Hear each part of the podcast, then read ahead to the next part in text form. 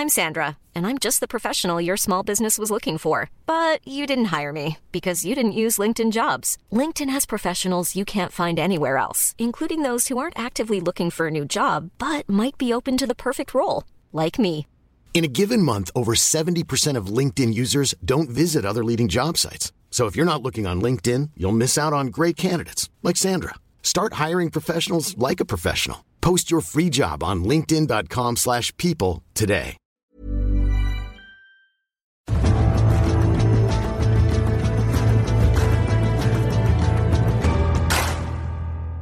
Wir leben in historischen Zeiten. Erstmals in ihrer 124-jährigen Geschichte sind die Olympischen Spiele in dieser Woche verschoben worden. Olympia 2020 findet nun erst 2021 statt. Grund dafür ist natürlich, ihr wisst das alle, die Corona-Pandemie. Und damit herzlich willkommen zu einer neuen Folge von Extra Time, dem Eurosport Podcast. Mein Name ist Tobi Lusiak. Mit mir hier, wie immer, mein Kollege David Makur. Hi, David. Guten Morgen. Und wir wollen natürlich über diese Entwicklung, die ich euch gerade geschildert habe, reden. Und dafür haben wir den perfekten Gast. Speerwurf Olympiasieger Thomas Röhler ist da. Guten Morgen, Thomas. Hallo, guten Morgen. Erstmal die wichtigste Frage in diesen Tagen vorweg. Wie geht's dir? Toi, toi, toi. Mir persönlich geht's gut. Ähm, bin auch noch fit und äh, mir ist auch noch nicht in der Quarantäne langweilig geworden. Alles gut. Das ist mit Sicherheit ein Punkt, über den wir äh, gleich noch sprechen, Thomas, was du eigentlich aktuell gerade machst, wie es weitergeht. Wir wollen trotzdem noch mal so ein bisschen äh, zurückschauen auf ähm, die Ereignisse dieser Woche und wie du es erlebt hast. Ähm, Thomas Bach hat in seiner Erklärung äh, zur Verschiebung oder in der Pressekonferenz danach auch immer gesagt, dass die Stimme der Athleten jederzeit eine Rolle gespielt hat. Ähm, da gibt es jetzt unterschiedliche Aussagen. Manche sagen, ja, sehen wir ähnlich, manche sehen es auch komplett anders. Wie hast du es erlebt? So wie war der Austausch zwischen dem IOC und euch Sportlern in den letzten Tagen vor dieser Verlegung? Also was ich intensiv erlebt habe, war der Austausch der Sportler untereinander, international wie national. Ähm, der Austausch der Nationalverbände mit den Sportlern, den fand ich wirklich erstaunlich eng und erstaunlich gut, weil sich hier wirklich mit einem Thema einmal alle einig waren. So habe ich das gespürt. Wir waren immer informiert über das, dass die Spiele gehalten werden sollen und dass wir fleißig trainieren sollen. Ähm, da gab es Kommunikationswege, aber dass man mit uns Athleten wirklich ernsthaft darüber gesprochen hat, dass wir vor einem gemeinsamen Problem stehen und das definitiv schon seit mindestens Februar diesen Jahres. Ähm, das habe ich persönlich wenig wahrgenommen, muss aber sagen, dass natürlich der Einfluss der Athleten und der Meinungen und der Verbände im Endergebnis sehr, sehr schnell zu, einer, zu einem Ergebnis geführt hat, so dass man rückwirkend sagen kann, ja, okay, es wurde doch ziemlich zügig auf die Athleten gehört, was im Endeffekt dann auch wieder positiv ist. Du bist in der Athletenkommission des Internationalen Leichtathletikverbands. Ähm, euer Präsident Sebastian Coe hat sich relativ früh auch positioniert und hat ähm, klar angedeutet, man müsse das verlegen. Ähm, wie weit wärt ihr gegangen? Hattet ihr schon Szenarien für euch ähm, intern besprochen? Ähm, dazu gab es ein Statement, äh, was gestern rausging. Wir hatten am Abend vor der offiziellen Bekanntgabe, dass verlegt wird, hatten wir einen sehr, sehr langen Call als äh, Athletenvertretung gemeinsam mit Sebastian Coe ähm, da haben wir uns im Endeffekt nochmal abgedatet und haben die Meinungen zusammengetragen aus vielen Kontinenten. Da war es für mich erstmal spannend, dass gerade Athleten, die vom Coronavirus selbst in ihrer Region überhaupt nicht betroffen sind, gar keine Einschränkungen aktuell erleben, dass die gesagt haben, hey, wir müssen verschieben, weil wir treten ja überhaupt nicht gegen die Besten weltweit an und das macht für uns Olympische Spiele aus. Ähm, wie weit wir gegangen wären, darüber gab es nie Einigung, weil es schon zu sehr an der Tür geklopft hat, dass verschoben wird. Ähm, das ist ein Punkt angenehm. Ähm, mussten wir diesen extremen Schritt des eventuellen Boykotts oder solchen Geschichten gar nicht gehen. Beispielhaft sind natürlich Kanada und Australien vorangegangen, was aus meiner Sicht wirklich geholfen hat, um die Sache zu beschleunigen. Letzte Frage in der Rückschau, bevor wir dann natürlich drauf gehen, äh, was du jetzt aktuell machst. Ähm, so wie du es gerade beschrieben hast, äh, klar, die Athleten haben sich das irgendwie zurückgeholt, schon, aber dieses ganze Vorgehen, die Außendarstellung des IOC, ähm, hat es bei dir so ein bisschen persönlich Kredit eingebüßt, diese olympische Bewegung und das IOC? Ähm, ich sehe eh immer die olympische Bewegung und die handelnden Personen, Schrägstrich IOC, ähm, sehr getrennt. Für mich steht der olympische Gedanke im Vordergrund, für mich steht das Event, die Fans und der Sport im Vordergrund. Ähm, und da sehe ich wiederum eine Chance, indem dass wir, was alle gemeinsam gelernt haben, A, haben, glaube ich, alle Athleten und Verbände gelernt, dass wenn man ja, rigoros eine Meinung aber rigoros nicht im negativen Sinne, wirklich einfach nur direkt und straight raus. Wenn man die formuliert, kann man gemeinsam etwas erreichen. und ich sehe eine Chance für die olympische Bewegung, dass dieser Zusammenhalt, der jetzt definitiv entstanden ist, dass diese Ausnahmesituation dazu führt, dass vielleicht wieder mehr Fokus auf dem Sport am Ende liegt. Wie, wie sicher bist du, dass sich dieser Zusammenhalt, der, der jetzt ähm, ja gezeigt wurde, auch in Zukunft äh, weiter fortsetzt oder dass sich wirklich was verändert? Ich meine, du hast gerade die Hoffnung geäußert, dass es so ist, aber wie, wie sicher bist du, dass es passiert? Ich würde es weiterhin als vage Hoffnung bezeichnen. Ähm, dafür ist, wir haben gestern schon, habe ich in einem längeren Interview darüber philosophiert, ähm, wie es überhaupt dazu kommt, dass die verschiedenen Arten der Athletenvertretung jetzt doch ein bisschen weiter nach vorne treten Wahrscheinlich ist dieses Setup einfach noch zu jung für den Sport. Es ist extrem ungewöhnlich. Wir machen seit Jahrhunderten Sport. Ähm, Athleten wurden aber nie wirklich geschlossen im olympischen Sport vertreten. Das passiert Land für Land, Verband für Verband immer stärker. Ähm, aber noch herrscht wirklich Unsicherheit, glaube ich, bei den Verbänden, aber auch bei den Athleten selber. Wie gehe ich mit dieser Vertretung um? Wie funktioniert dieses Meinung finden und Meinung äußern?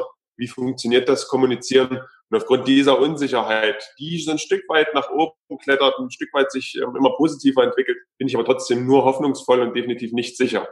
Du hast ja jetzt auf jeden Fall Sicherheit darin, dass die, die Olympischen Spiele eben dieses Jahr nicht stattfinden werden.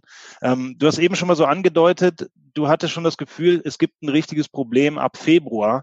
Hast du da auch innerlich schon ein bisschen mit äh, Olympia 2020 abgeschlossen und vielleicht auch ein bisschen Drive rausgenommen in Sachen Konzentration und Training, weil du wusstest, es wird so kommen?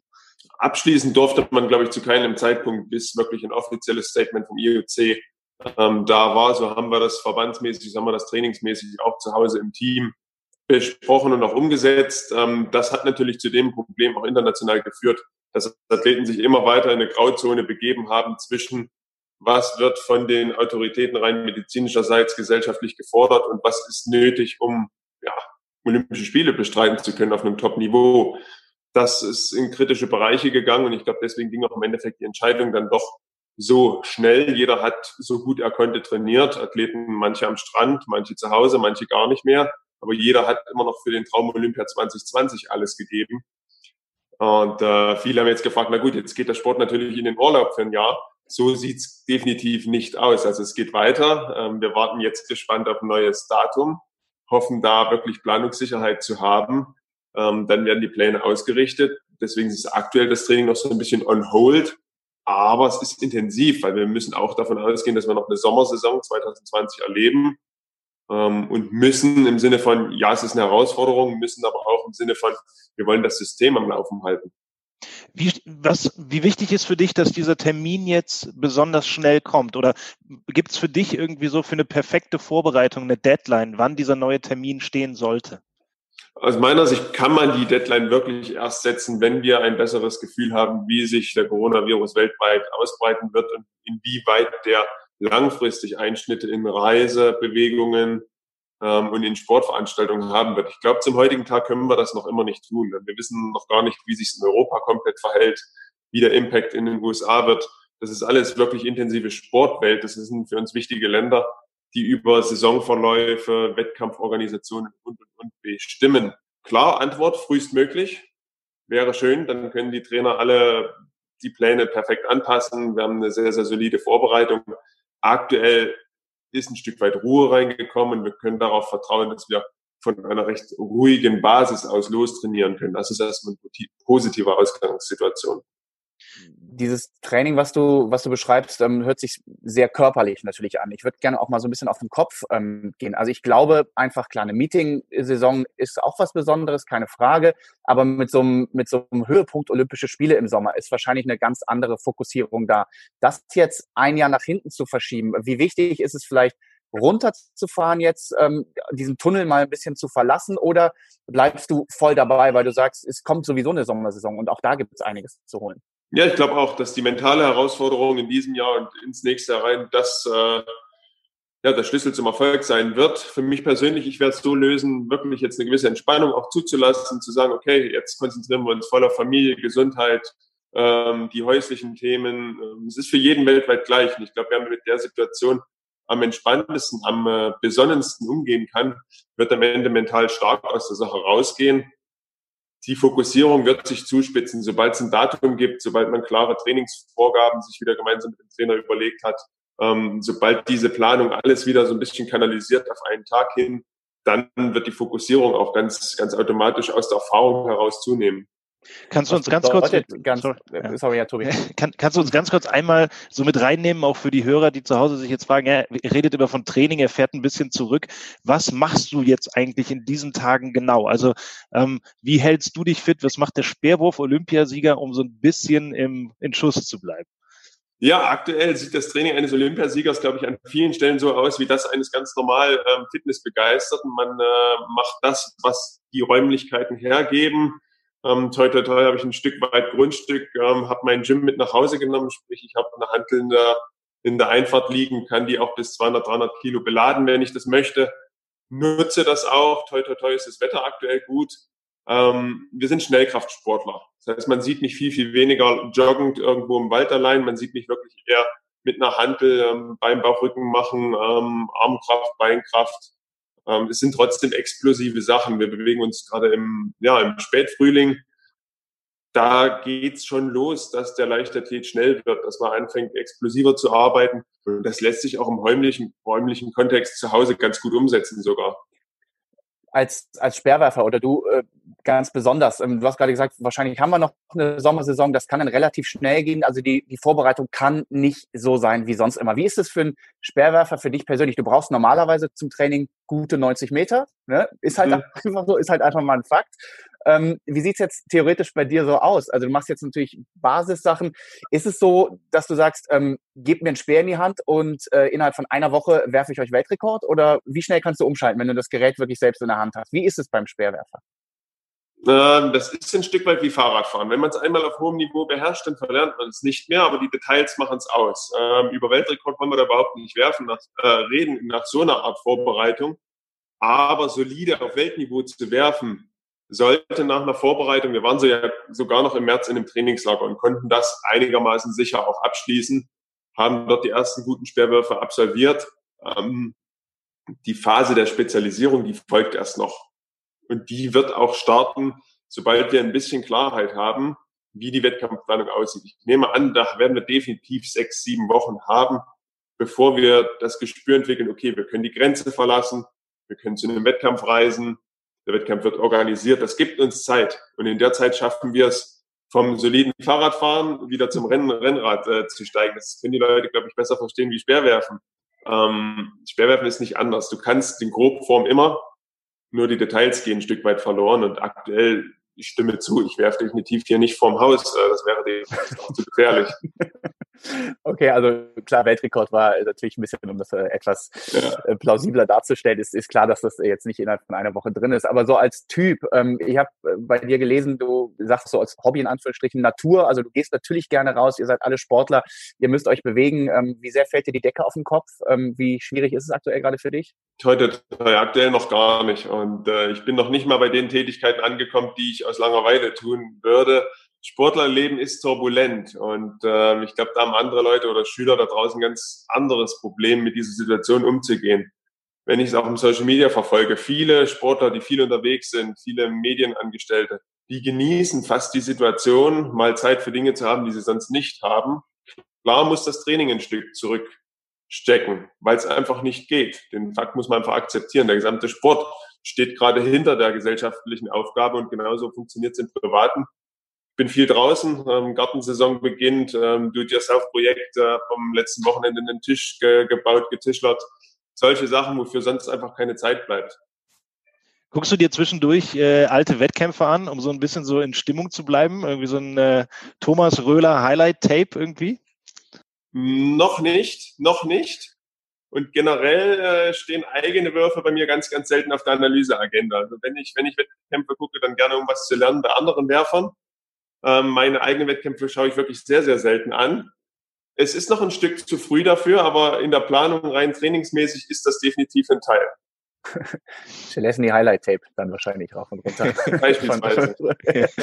ähm, äh, lass uns nochmal ganz kurz äh, trotzdem auch einen, einen ernsthaften Punkt ähm, an, äh, ansprechen. In einem Jahr, in einem Olympiajahr, was wir eigentlich gehabt hätten, ist der amtierende, titelverteidigende Olympiasieger mit Sicherheit eigentlich ein gefragter Mann. Stichwort wirtschaftlicher Schaden für dich.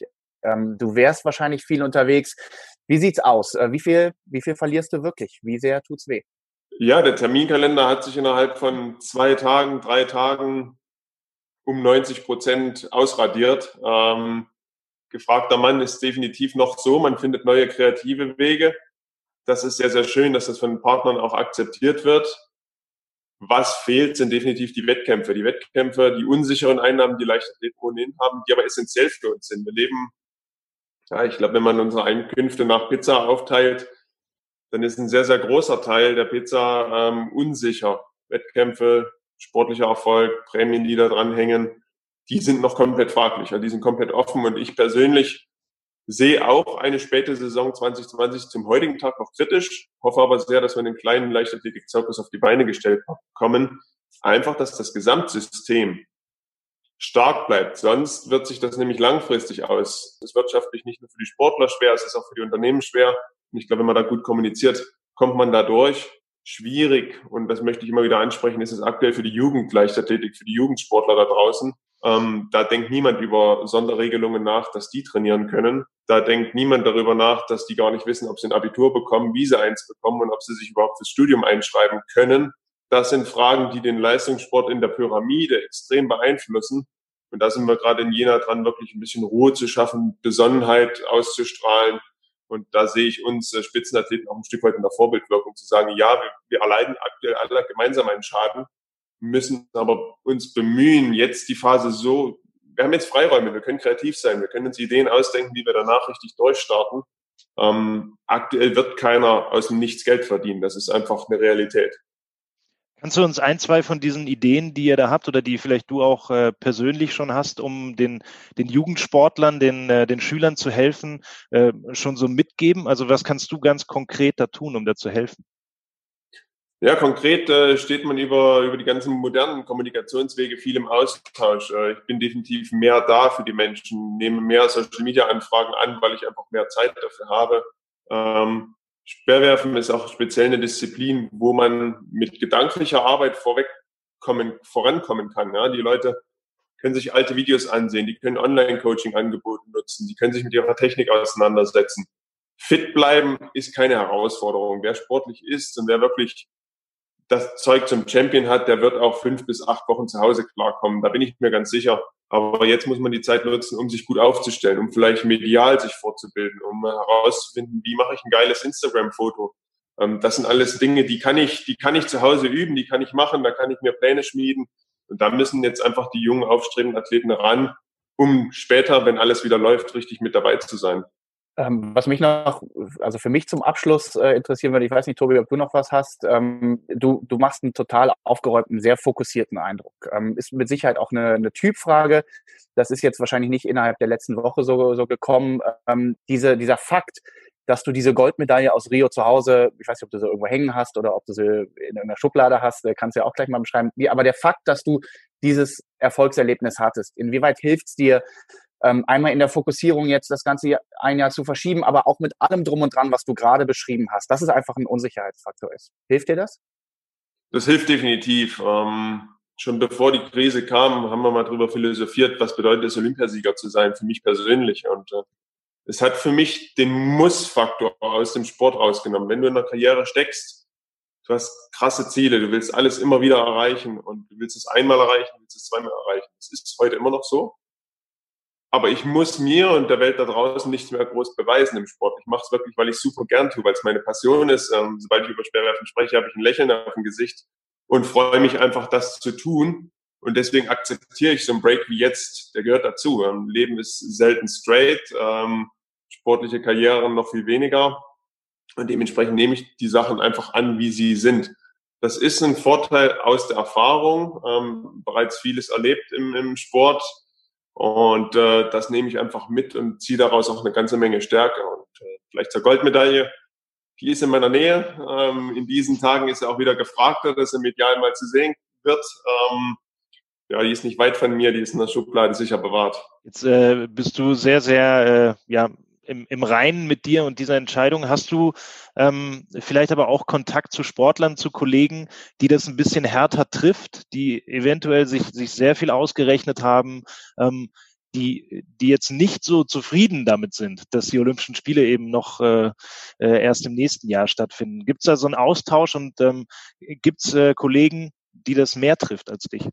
Ja, ich glaube, es gibt Sportarten, äh, schauen wir mal ins Rudern, wo, wo Qualifikationsmechanismen viel, viel länger andauern, wo ein Teamgefüge, was äh, nicht immer stabil ist, einfach aufgrund von Standorten, familiären Entscheidungen, ähm, Karriereenden beispielsweise ist auch ein Thema, ähm, wo es wirklich deutlich schwieriger ist als im Individualsport. Ich treffe meine Entscheidung für mich. Klar muss ich einiges mit dem Verband abstimmen, mit meinem Trainer, aber im Endeffekt entscheide ich über das, was ich tue im Sport. Das bietet mir die Freiheit, auch meinen klaren mentalen Weg zu gehen und mit der Situation umzugehen. Sobald du im Teamgefüge steckst, ist es aus meiner Sicht viel, viel komplizierter. Ähm, Karriereende habe ich angesprochen. Da gibt es viel Kritik, dass Sportler älter geworden sind, äh, dass es die letzte Chance war. Ähm, gerade Frauen im Hochleistungssport ist auch ein Thema. Da gehört Lebensplanung, Familienplanung mit dazu. Für die ist es definitiv stellenweise fast schicksalhaft ähm, und auch wirklich schwierig. Das ist eine riesen Herausforderung aktuell. Da müssen ganze Lebenspläne neu geschmiedet werden. So ein Leben eines Olympioniken, das läuft ein Stück weit in vier Jahrestakten ab. Das kann sich der Mensch da draußen manchmal schwer vorstellen, aber wir planen in vier Jahresabschnitten und das ist sehr ungewöhnlich, weil es ein sehr langer Planungszeitraum ist. Um was Positives entgegenzusetzen, ich kenne genauso viele junge Athleten oder Athleten, die in den letzten Jahren mit Verletzungen zu tun hatten, denen dieser Aufschub eine Chance bietet.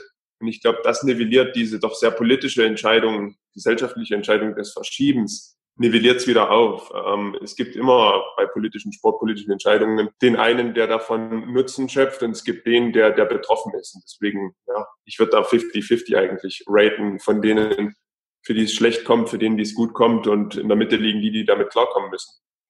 Wir haben ja gerade vorhin schon mal äh, drüber gesprochen, über den neuen Termin, der noch nicht feststeht.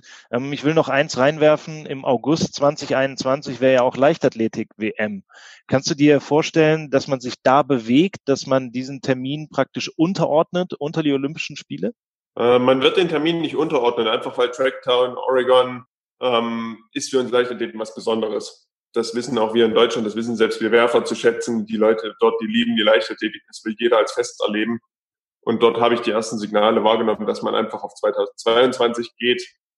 Und den letzten ähm, Gremiumsitzungen der Leichtathletik folgend ähm, kann ich sagen, dass es da viele Veränderungen gibt im Zeitplan rund um die Olympischen Spiele. Gut, dann sind wir, sind wir da gespannt. Schließen wir noch einmal mit dir ganz persönlich ab. Du hast jetzt ein Jahr mehr Zeit. Was willst du ganz persönlich noch verbessern das ist ja auch eine Chance für dich. Du kannst ja jetzt auch noch sagen, okay, ich war im Moment da, da war ich nicht ganz zufrieden. Was ist das Ding, woran du jetzt feilst? Für mich persönlich habe ich mich die letzten Jahre ein bisschen auf eine technische Experimentreise begeben. Das Speerwerfen ist sehr individuell, ist sehr technisch. Ähm, habe mich ähm, Mitte, Ende letzten Jahres äh, zu, mit dem Trainer besonnen, eine ganz alte, ursprüngliche Technik ähm, von mir selbst wieder zu nutzen. Eine, die mir mehr stabilere Würfe auf hoher Weite bietet, und da kann man nie stabil genug werden, um daraus eines Tages den richtig weiten Wurf ähm, zu ziehen. Ich werde das Jahr nutzen, um technisch ähm, sehr, sehr versiert zu sein, ähm, sehr präzise zu sein. Dafür brauchen wir aber erstmal Zugang zu freien Wurfflächen und äh, das wird die aktuelle Herausforderung. Da wünschen wir dir äh, alles Gute dabei. Thomas, vielen, vielen Dank für das Gespräch. Das war äh, sehr, sehr interessant, super Einblicke. Ich hoffe, euch da draußen äh, hat das auch gefallen. Ihr habt ein bisschen was erfahren können über das Leben eines Olympiasiegers jetzt, wo das Jahr ja kein Olympiajahr mehr ist. Das war's mit dieser Ausgabe von Extra Time, dem Eurosport Podcast. Hört gerne immer weiter zu. Wir haben noch jede Menge andere Folgen. Da könnt ihr auch gerne mal in den Tagen zurückreisen. Sven Hannawald, Niklas Kaul etc. etc. Die haben alle bei uns gesprochen und wir melden uns dann natürlich auch morgen schon wieder mit einer weiteren Folge. Danke nochmal, Thomas Röhler. Danke, David Makur, euch gerne. da draußen. Bleibt gesund, genau wie ihr beide auch. Und wir hören uns. Macht's gut. Ciao, ciao. Tschüss.